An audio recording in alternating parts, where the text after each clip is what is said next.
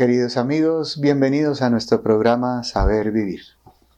Después de la solemnidad de la Santísima Trinidad, la Iglesia recuerda en otra solemnidad gigante el cuerpo y la sangre del Señor, el famosísimo Corpus Christi.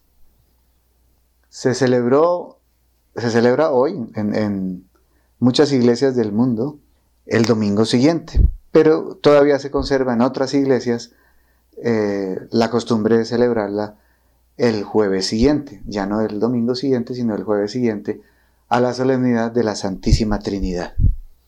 Y es acerca de eso de lo que vamos a hablar en este programa.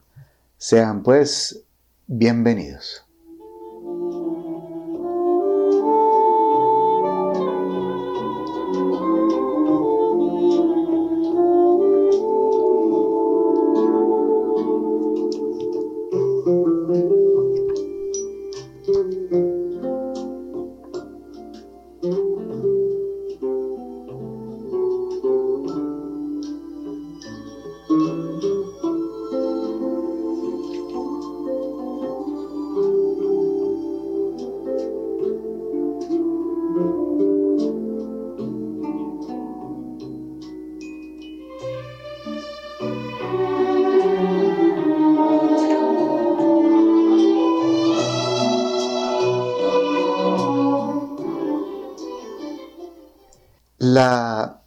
Historia de acerca del cuerpo y la sangre de Cristo, de, de esta solemnidad, se remonta o comienza, eh, digamos así, sus incipientes apariciones de la idea eucarística en el pueblo, en la mente del pueblo fiel, empezó hacia el año 1000 después de Jesucristo. Hubo un despertar en esa época, un despertar para lo eucarístico.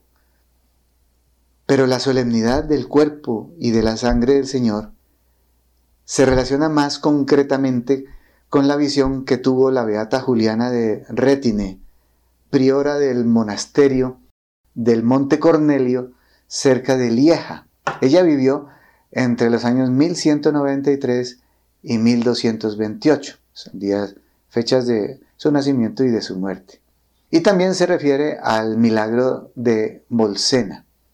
La primera, la Beata Juliana, que algunos la consideran ya canonizada, tuvo una visión en la que veía un disco resplandeciente con una franja oscura y entendió que eso significaba la ausencia de una fiesta o solemnidad dedicada a la Eucaristía en el año litúrgico.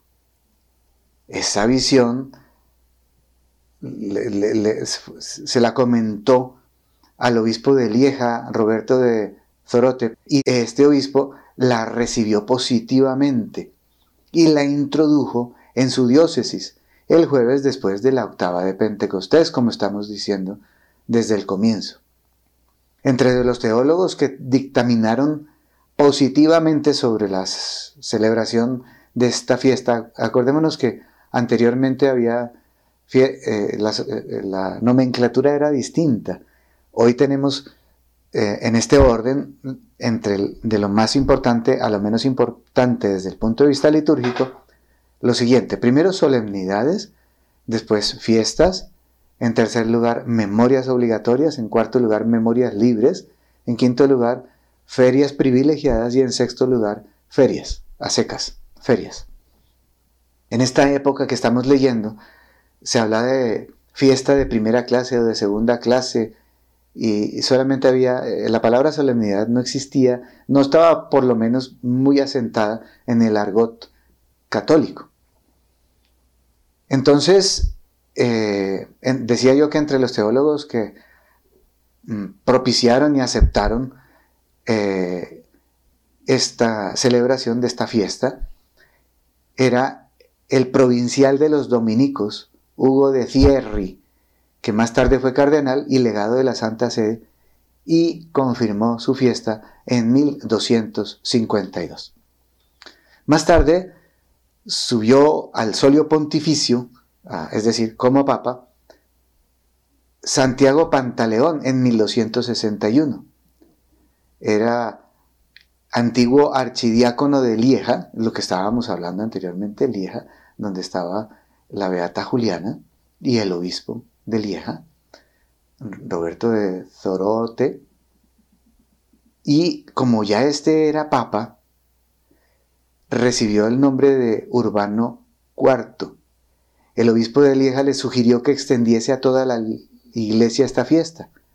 Inicialmente dudó un poco, pero lo decidió lo otro que habíamos dicho al comienzo de este programa, el milagro de Bolsena, que consistió en que un sacerdote de la eh, durante la consagración tuvo grandes tentaciones sobre la presencia real de Cristo en la Eucaristía, como que no creía, como que sí creía. Y cuando estaba en esas dudas, la sagrada forma salió de ella sangre que manchó los corporales que se conservan en la Catedral de Orvieto, donde se encontraba Urbano IV. Este decidió finalmente entonces extender la fiesta del Corpus Christi a toda la iglesia con la bula Transitorus de Hoc Mundo. Este hecho tuvo una acogida entusiasta en general en el mundo entero, con procesión solemnísima y otros actos piadosos y folclóricos que todavía se conservan en muchos lugares. Hoy, por ejemplo, aquí en Bogotá existe la costumbre, y en muchas naciones de Occidente, de que apenas terminada la, celebración eucarística de la solemnidad, el sacerdote sale en procesión por todo el barrio, o al menos alrededor de la parroquia, y se detiene en algunas casas de fieles bien devotos que le tienen un pequeño altarcito, y como el sacerdote va con, bien sea con el copón o con eh, la custodia, puestos allí dentro a nuestro Señor sacramentado, allá se cantan y se hacen oraciones en cada una de esas, llamémoslas estaciones, para regresar de nuevo con el copón o con la custodia a colocarla de nuevo en el altar o en el sagrario. Y el formulario que dio pie a, esta liturgia, es decir, la oración colecta, la oración sobre la presentación de ofrendas, la antífona de la comunión y la antífona de la entrada, y la poscomunión y algunas de las lecturas que se hacían inicialmente, por lo menos aquí, las que se conservan para el ciclo A. Recordemos que los domingos hay ciclo A, ciclo B y ciclo C. Eh, son, fueron eh, redactadas y escogidas, redactadas las oraciones y escogidas las lecturas por nada más y nada menos que Santo Tomás de Aquino. Recordemos que Santo Tomás de Aquino también fue del siglo XIII y esto es cerca a, las anécdotas que acabo de contar, que son ciertas, de Lieja y del, milagro del sacerdote en Bolsena. Este, Bolsena es en Italia. Esto es más o menos un eh, recuento histórico de esto, pero lo que nuestro Señor quería, y así lo ha aceptado la Iglesia, era que se enalteciera, que se sobresaltara el cuerpo y la sangre de nuestro Señor Jesucristo.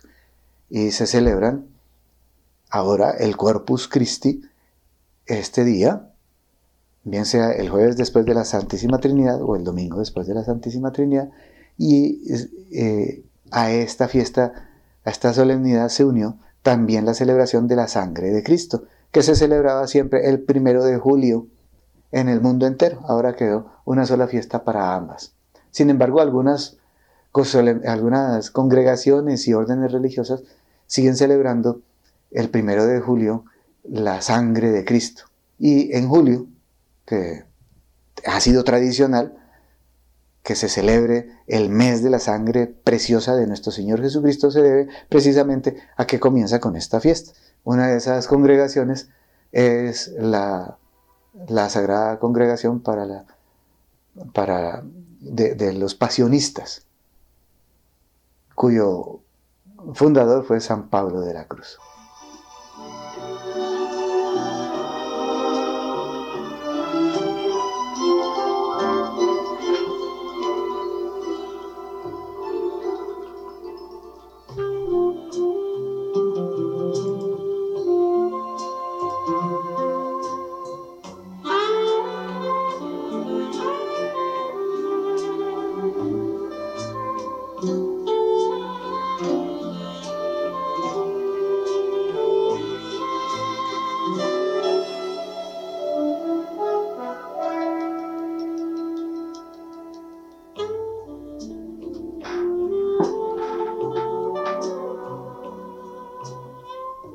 Así pues, el Espíritu Santo, después de el dogma de la Santísima Trinidad, nos recuerda el de esta solemnidad del Santísimo Cuerpo y Sangre de Cristo.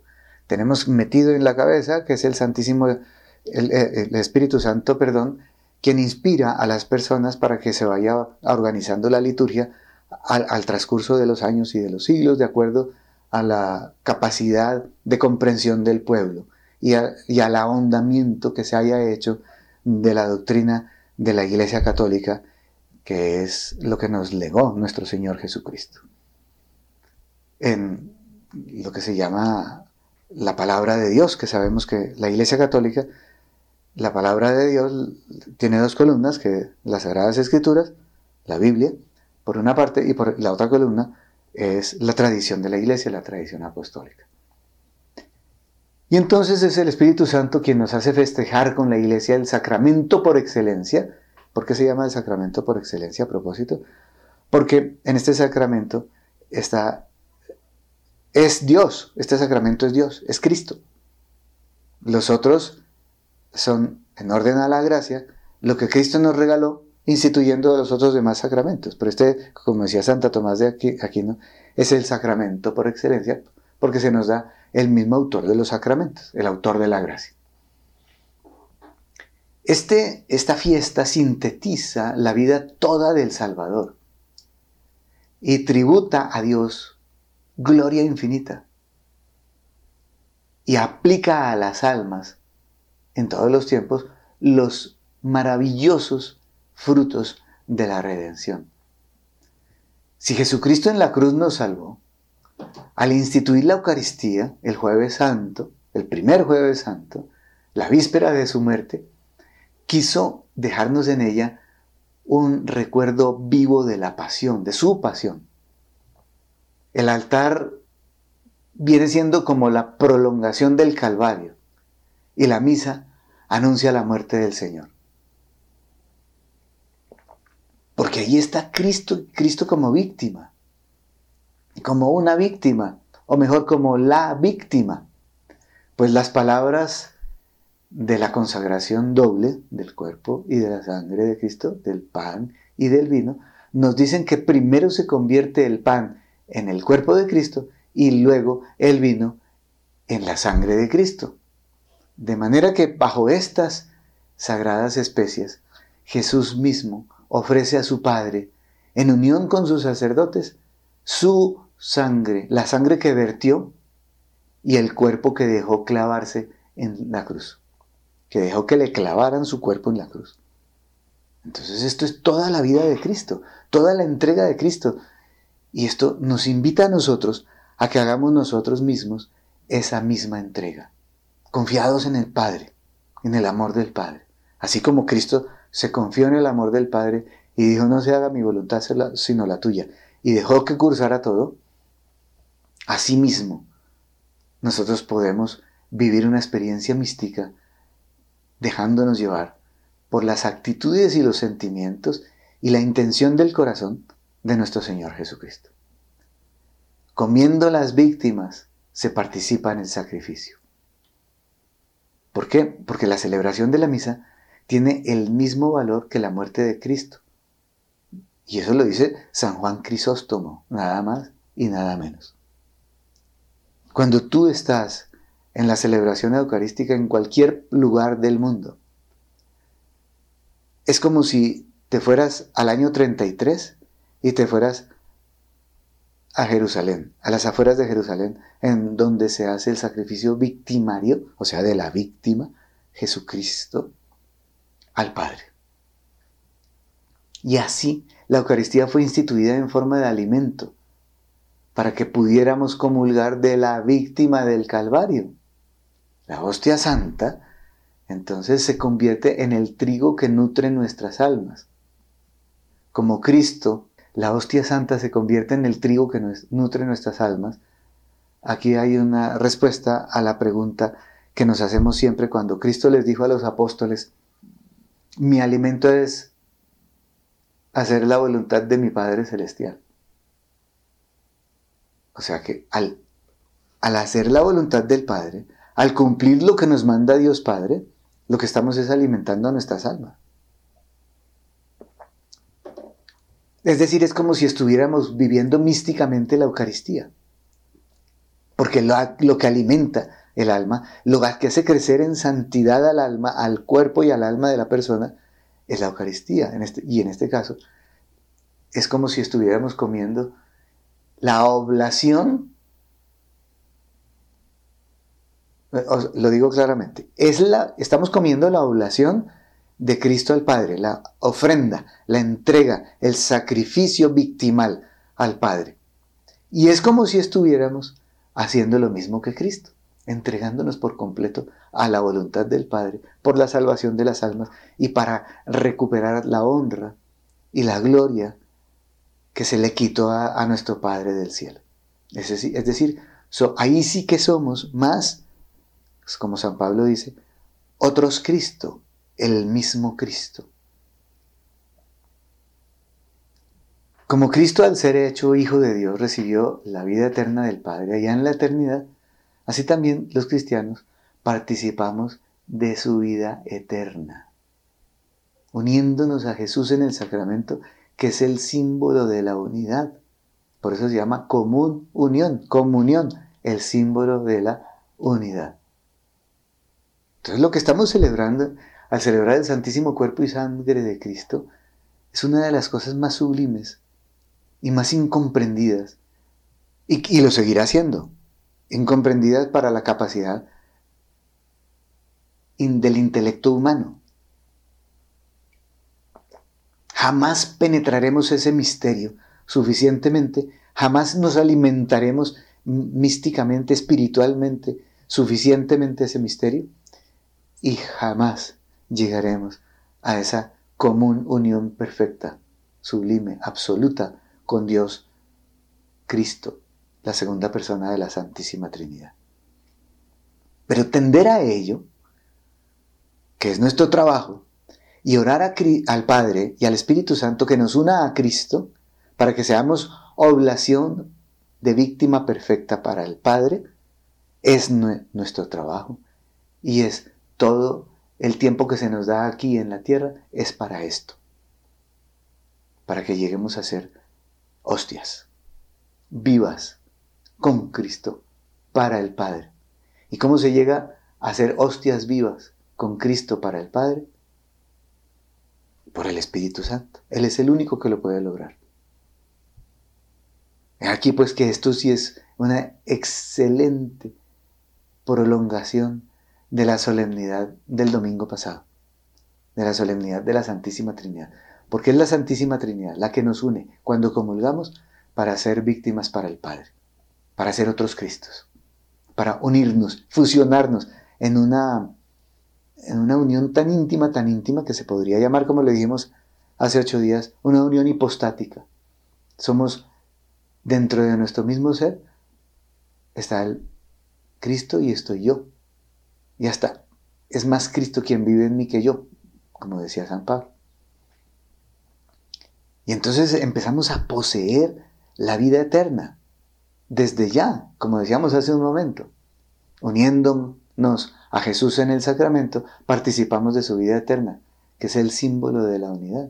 Y esta posesión anticipada de la vida divina aquí en la tierra por la Eucaristía es como el comienzo de esa otra de la que disfrutaremos plenamente en el cielo, que es la visión beatífica, la salvación, la dicha eterna. Es que la, Eucaristía es como una prenda, como un, un anticipo, como una especie de degustación de lo que será el cielo. Porque el pan mismo de los ángeles, como dice el concilio de Trento, el pan mismo de los ángeles, que ahora comemos bajo los sagrados velos, lo comeremos después en el cielo ya sin velos, es decir, nos fusionaremos a la Santísima Trinidad. Aquí nos fusionamos a Cristo. ¿Quién nos fusiona? El Espíritu Santo. ¿Para qué nos fusiona? Para que seamos oblación y, y unidad con Cristo, para el Padre. Y finalmente, allá en el cielo, comeremos el pan de los ángeles, es decir, seremos uno con Cristo eternamente por acción del Espíritu Santo para siempre y para la gloria eterna del Padre, a quien cantaremos alabanzas, glorias y bendiciones eternamente.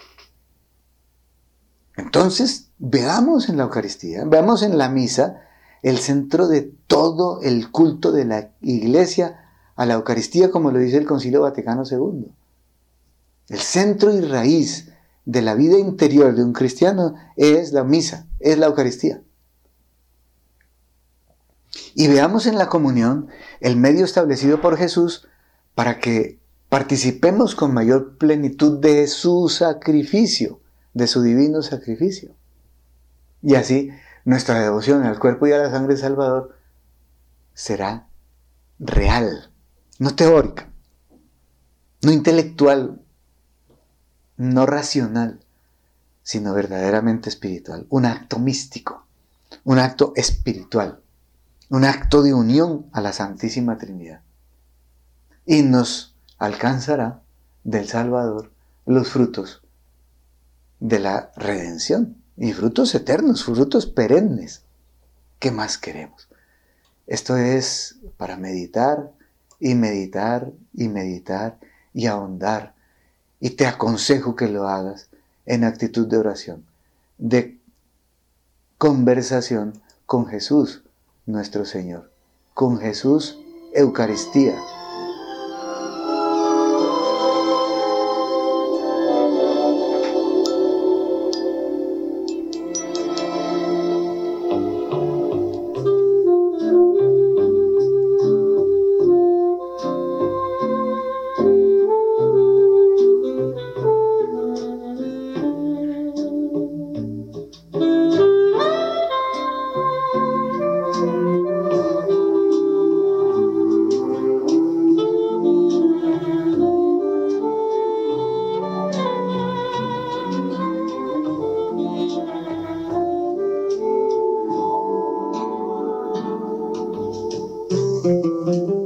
Así pues, con inmenso gozo, la iglesia abre los templos el día del Corpus Christi, de la celebración del cuerpo y la sangre del Señor, para manifestar a todos que los miembros de la iglesia tienen una fe ardiente y una alegría fervorosa por la fe, presencia real de Cristo en la Sagrada Eucaristía. Sacramento, presencia. Presencia, sacramento. Acuérdate que la palabra sacramento significa signo de una presencia real.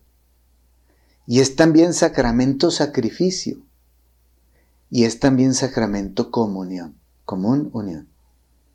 Todo por obra de un inmenso amor de Cristo Redentor por nosotros, hacia nosotros, y que pide que correspondamos con amor a semejante regalo. Que correspondamos con amor amando a nuestros hermanos, a todos los hombres. En el Deuteronomio, capítulo octavo, dice, el Señor te alimentó con el maná que no conocías, ni conocieron tus padres. Y lo dice como, como figura de la Eucaristía, no solamente hablando del maná de los israelitas en el desierto, sino como anticipo de la Eucaristía. San Ambrosio, entonces, eh, valiéndose de esto, compara el maná con el pan eucarístico así. Es ciertamente admirable el hecho de que Dios hiciera llover maná para los padres y los alimentara cada día con aquel manjar celestial. Considera pues ahora qué es más excelente, si aquel pan de ángeles o la carne de Cristo, que es el cuerpo de vida aquel maná caído del cielo, este está por encima del cielo. Aquel se corrompía si se guardaba para el día siguiente. Este no solo es ajeno a la corrupción, sino que comunica incorrupción a todos los que lo comen con reverencia. Si te admira aquello que no era más que una sombra, mucho más debe, debe admirarte la, la realidad. Los dones que tú posees son mucho más excelentes porque la luz es más que la sombra, la realidad más que la figura, el cuerpo del Creador más que el maná del cielo. En un escrito sobre los misterios, el número 43, escribió San Ambrosio estas hermosísimas palabras, profundiza en ellas. Estás recibiendo a Cristo, ese, ese que hizo milagros en Palestina, ese que caminó por todas partes predicando que Dios es amor, ese que dio la vida por ti en Jerusalén, ese que agonizó olvidado de todos en una soledad aterradora, porque te amaba tanto, tanto, tanto, ese está ahí, en la Eucaristía, y tú pasas a comulgar de Él, y queda en tu cuerpo y en tu alma, en tu cuerpo 10 minutos mientras se disuelve a través de todos los procesos digestivos, pero en tu alma queda espiritualmente, hasta que tú no lo saques con un pecado mortal a patadas de tu alma. Y ahí está, vivo dentro de ti, ese mismo, ese mismo que convirtió el agua en vino, ese mismo que resucitó a Lázaro, ese mismo que predicó a las turbas y lo seguían por todas partes, este, ese mismo que multiplicó el pan y los peces, ahora se multiplica en ti y en todos los que comulgan. Y te ama íntimamente desde dentro porque vive dentro de ti y crece cada vez que comulgas otra vez con el Padre y con el Espíritu Santo. Y vive en ti. Y si tú lo dejas, maneja tu vida. Y si tú te le entregas por completo, hace que hables como Él, que pienses como Él, que actúes como Él, que ames como Él, que sufras como Él para ayudar al Padre a salvar a otras almas. En Primera de Corintios 10 dice, el pan es uno y así nosotros, aunque somos muchos, formamos un solo cuerpo. Todos en comunión con el corazón de Cristo formamos un solo cuerpo místico que es la iglesia. Y es el efecto principal de la Sagrada Eucaristía, es unirnos íntimamente con Cristo. Ahora oigamos a San Juan Crisóstomo hablando al respecto. Dice, ¿qué es en realidad el pan? El cuerpo de Cristo. ¿Qué se hacen los que comulgan? Cuerpo de Cristo. No muchos cuerpos, sino un solo cuerpo. ¿Por qué no te alimentas tú de un cuerpo y aquel de otro, sino que todos nos alimentamos del mismo? Si todos participamos del mismo pan y todos nos hacemos una misma cosa, ¿por qué pues no manifestamos la misma caridad, el mismo amor? Y con ello nos convertimos en una misma cosa. Esto es para que lo pienses. ¿Cuánto llevas comulgando? ¿Lo estás haciendo todos los días desde hace tanto como, como me, me pasa a mí? Hace 52 años comulgando todos los días y todavía no soy Cristo. Cuando voy por la calle, todavía no se ve que sea un Cristo que pasa o el mismo Cristo que pasa. Me falta mucho. ¿Por qué? Porque ¿Por qué me pasa esto si sé que con una comunión bien recibida ya sería otro Cristo? El mismo Cristo. Porque no he vivido esa intimidad que Él quiere vivir conmigo, porque no he correspondido, porque me he seguido dejando llevar por mis pecados veniales o por mis faltas de amor, por mis imperfecciones, por mis impurezas, por mis apetitos desordenados, porque no he permitido que el Espíritu Santo limpie mi alma para la siguiente comunión adecuadamente, de tal manera que ya la reciba y reciba con Cristo todo, todo, al Espíritu Santo, a los siete dones, a los doce frutos, a las gracias sobrenaturales y a las virtudes sobrenaturales, y porque no me he dejado convertir en Cristo. Juan 6, donde Cristo dice, mi carne es verdadera comida y mi sangre verdadera bebida. Sin comunión no hay realmente vida cristiana, sin comulgar. San Agustín dice al respecto, los fieles conocen el cuerpo de Cristo si no se olvidan de que son cuerpo de Cristo. Hazte cuerpo de Cristo si quieres vivir del Espíritu de Cristo. El cuerpo de Cristo no puede vivir sino del Espíritu de Cristo. De aquí que hablándonos el apóstol San Pablo de este pan dijo, porque mi pan es uno, somos muchos, un solo cuerpo. 1 Corintios 10, 17. Oh sacramento de misericordia, oh símbolo de unidad, oh vínculo de caridad, quien quiera vivir aquí tiene dónde vivir, tiene de dónde vivir. Acérquese, crea, forme parte de este cuerpo para ser vivificado. No recele de la unión con los miembros, no sea un miembro canceroso que merezca ser cortado, ni miembro dislocado de quien se avergüencen. Sea hermoso, esté adaptado, esté sano, esté unido al cuerpo, de Cristo se refiere, ¿no? Viva de Dios, para Dios, trabaje ahora en la tierra, para que después reine en el cielo. Tratado 26 sobre el Evangelio de San Juan. ¿Qué te dicen esas palabras? ¿No te dicen lo mismo que a mí? ¿Que estamos muy lejos de ser comunión con Cristo, común unión con Cristo? Pídeselo al Espíritu Santo, ruégaselo, implóraselo y deja que Él actúe paulatinamente en tu alma hasta que llegue tu vida a ser como la de los santos. Una unión completa con Cristo nuestro Señor.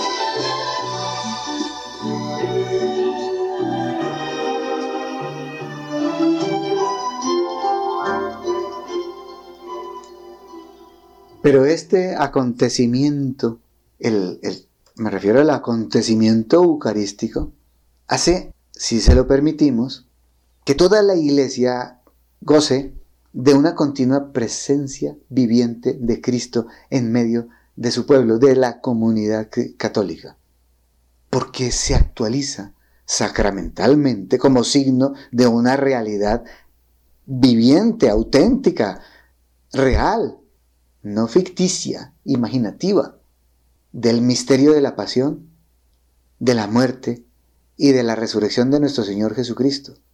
Y así, es decir, es que aquí se puede decir que es que el cielo baja a la tierra para ti en la Eucaristía. Y todo se llena del bonus odor Christi, como dice la Biblia, del buen olor de Cristo.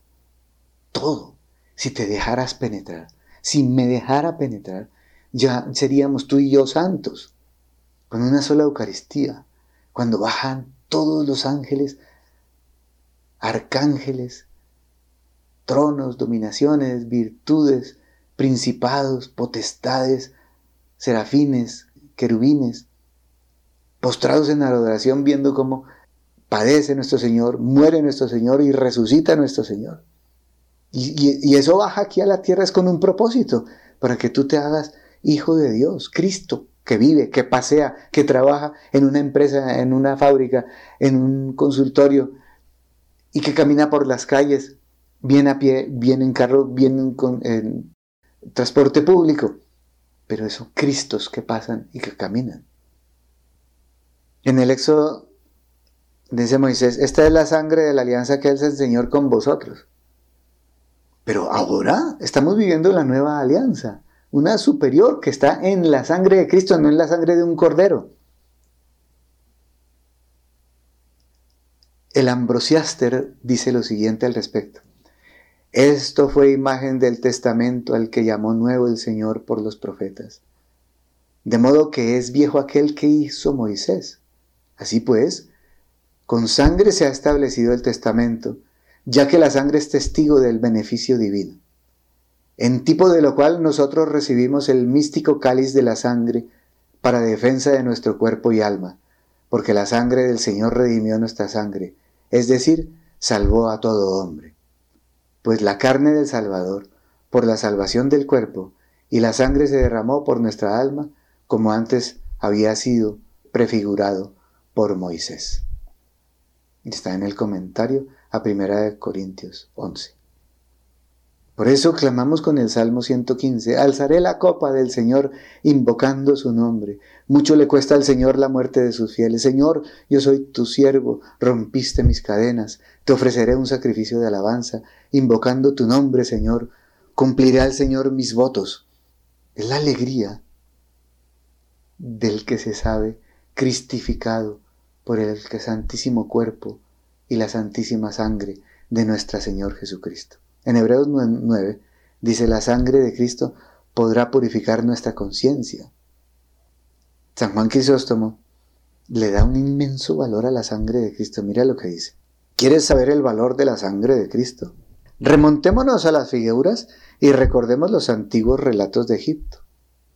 Inmolad, dice Moisés, un cordero de un año. Tomad su sangre y rociad las dos jambas y el dintel de la casa. ¿Deseas descubrir aún por otro medio el valor de esta sangre? Mira de dónde brotó y cuál sea su fuente. Empezó a brotar de la misma cruz, y su fuente fue el costado del Señor.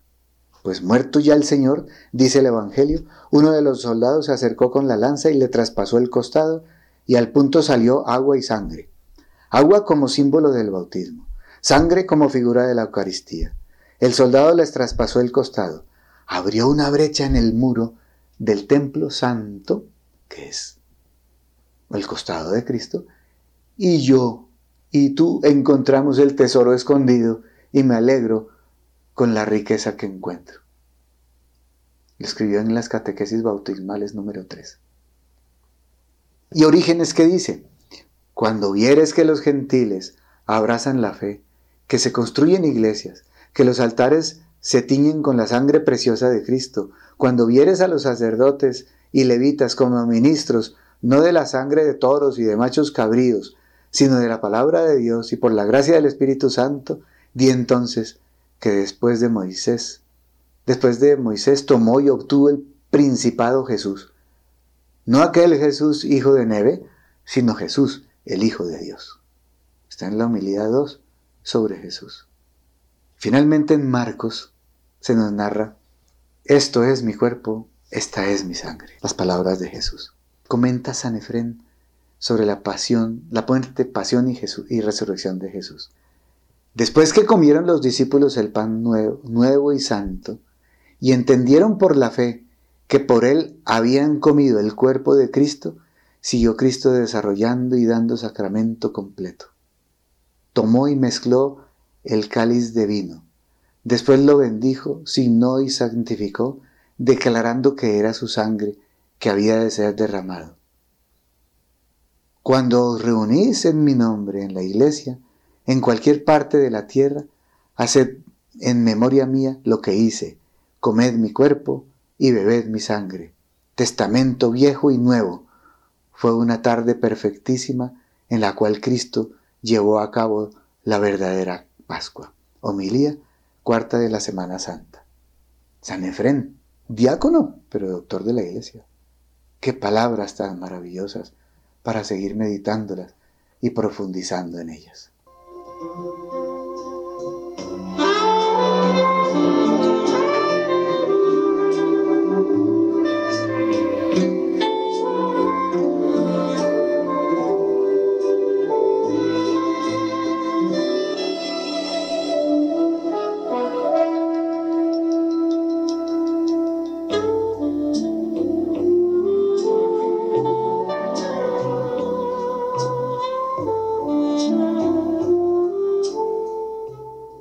Esto podríamos seguir hablando, pero el tiempo no alcanza. Vamos a ver si alcanzo a decir lo último que me falta. ¿Sería Cristo para nosotros una realidad pasada, una historia, y su evangelio sería una filosofía religiosa sin la Eucaristía? Por la Eucaristía su sacratísimo corazón sigue palpitando en nuestros altares, en los agrarios al, alcance tuyo, al alcance de tu amor, al, al alcance de tu vida. Si en el Génesis Melquisedec ofreció pan y vino, Génesis 14, San Cipriano nos explica la semejanza entre Melquisedec y Cristo. Escucha. También vemos en el sacerdote Melquisedec prefigurado el misterio del sacrificio del Señor, según lo que atestigua la escritura divina. Tú eres sacerdote para siempre según el orden de Melquisedec. Ese orden, ciertamente, es este, que procede de aquel sacrificio, y que desciende de haber sido Melquisedec sacerdote de Dios sumo, de haber ofrecido pan y vino, de haber bendecido a Abraham, Porque ¿quién más sacerdote del Dios sumo que nuestro Señor Jesucristo, que ofreció sacrificio a Dios Padre y ofreció aquello mismo que había ofrecido Melquisedec, pan y vino, es decir, su cuerpo y su sangre? Y la bendición de entonces a Abraham se refería a nuestro pueblo, porque Abraham creyó a Dios y le fue tomado en cuenta de justicia. Ciertamente quien quiera que cree a Dios y vive por la fe es hallado justo.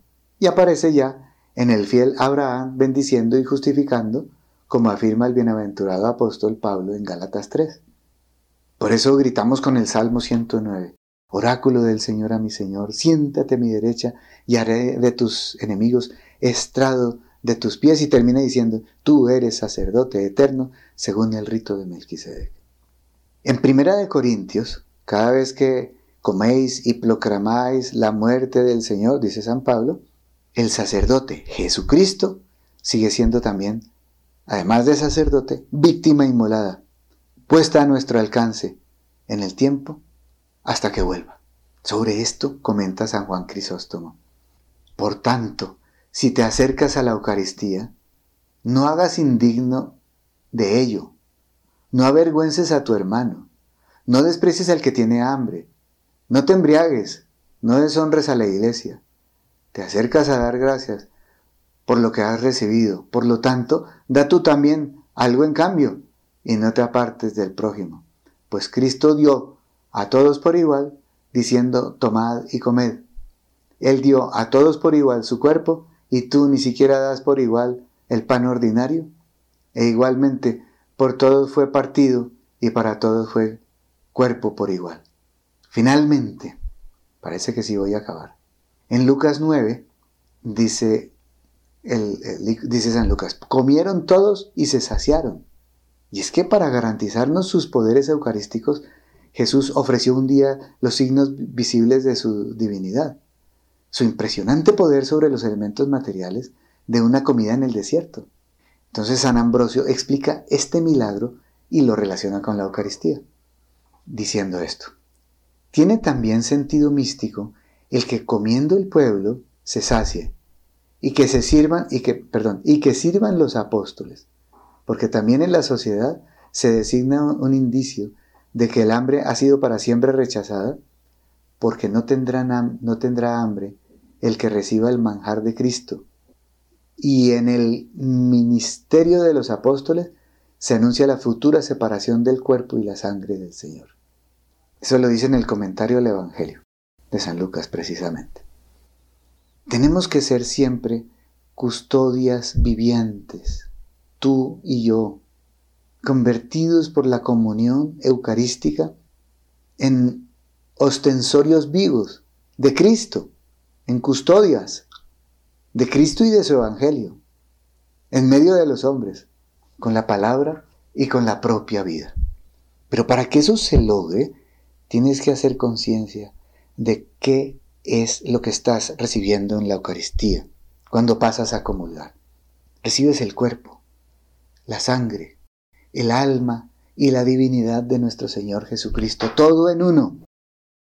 Y si dejaras que el Espíritu Santo entre con Cristo en tu alma y se posesionen con el Padre en el centro de esa tu alma y crezcan y tú disminuyas, esa es una oración que hacía un santo.